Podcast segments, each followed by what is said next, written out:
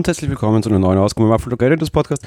Ja, ich habe euch gestern schon angekündigt, wir werden heute ein bisschen wieder über rechtliche Themen sprechen. Leider ist das bei Apple aktuell relativ stark notwendig und es gibt ja sehr viele rechtliche Fronten, an denen der Konzern aktuell tatsächlich zu kämpfen hat.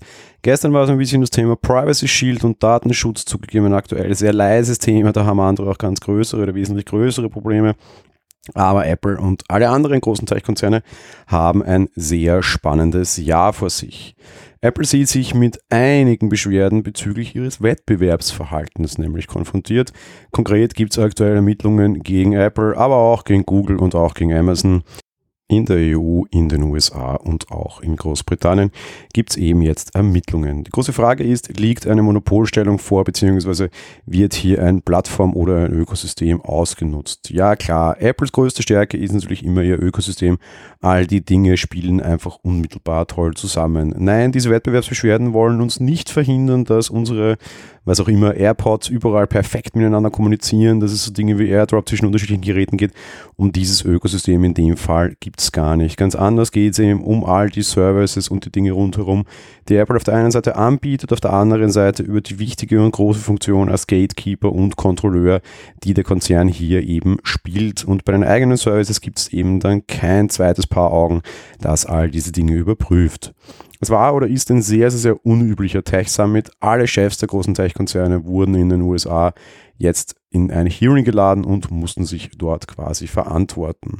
Auch wenn die Anklagepunkte grundsätzlich, also Anklage ist vielleicht etwas zu viel gesagt, wie die Beschwerdepunkte, durchaus mannigfaltig sind, am Ende geht es dann doch immer um das Gleiche, nämlich eben um die Ausnutzung dieser eigenen Plattformherrschaft, um so sich einen Wettbewerbsvorteil zu verschaffen. Die Gegner sind sehr namhaft und ausnahmsweise kann sich, wenn wir über all die großen Tech-Konzerne sprechen, diesmal Microsoft tatsächlich mehr oder minder zurücklehnen. Ja, Microsoft wurde letzte Woche auch mit so einer Klage konfrontiert. Da war der Konkurrent quasi Slack. Die sehen sich quasi durch Teams bedroht und sind ein bisschen angefressen. Okay, verstehe ich. Aber in ganz vielen anderen Punkten, die gerade von anderen Konzernen quasi jetzt nachgefragt werden, da kann sich also Microsoft tatsächlich zurücklehnen.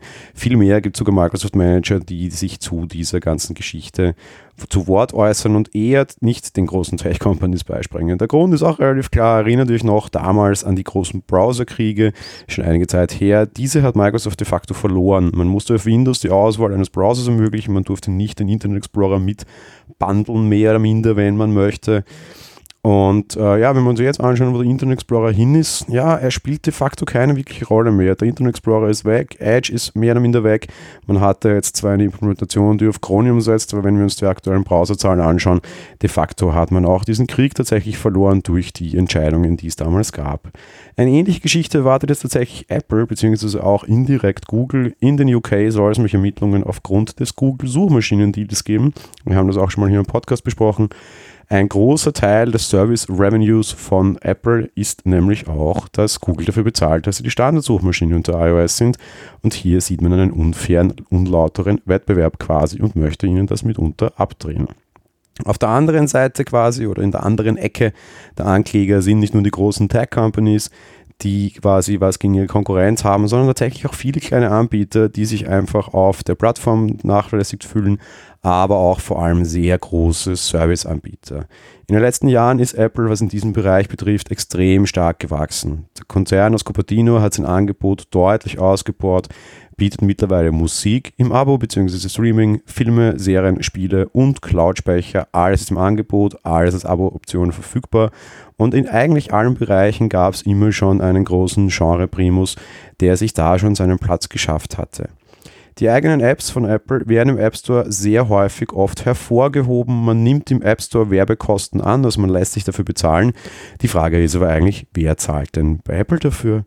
Abos kosten für alle so zwischen 15 und 30 Prozent Obolus, die an Apple entrichtet werden müssen, wenn denn die Zahlschnittstelle genutzt wird. Und was zahlt eigentlich Apple dafür?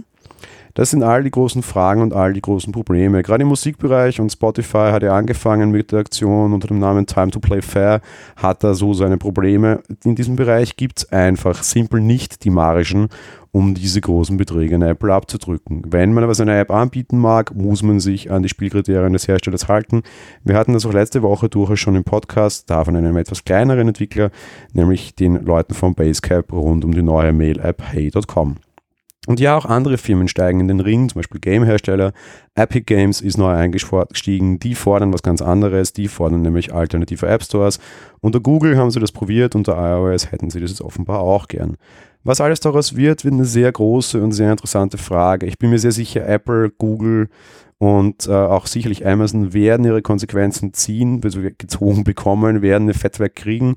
Die halten quasi noch jede Bastion aufrecht, aber das wird am Ende nicht reichen, weil es immer mal ehrlich ganz fair ist, das jetzt rein aus meiner Laienbetrachtung und Außenbetrachtung als Journalist, aber nicht als, als quasi Rechtsanwalt schon durchaus nicht. Wir dürfen gespannt sein, was rauskommt, wird sich alles auch noch lange ziehen, da wird es auch sicher noch der ein oder andere Stilblüte geben. Wir bleiben für euch auf jeden Fall am Ball und werden auch wieder darüber berichten. Das war's für die heutige Folge. Wir hören uns dann morgen wieder. Bis dahin, ciao.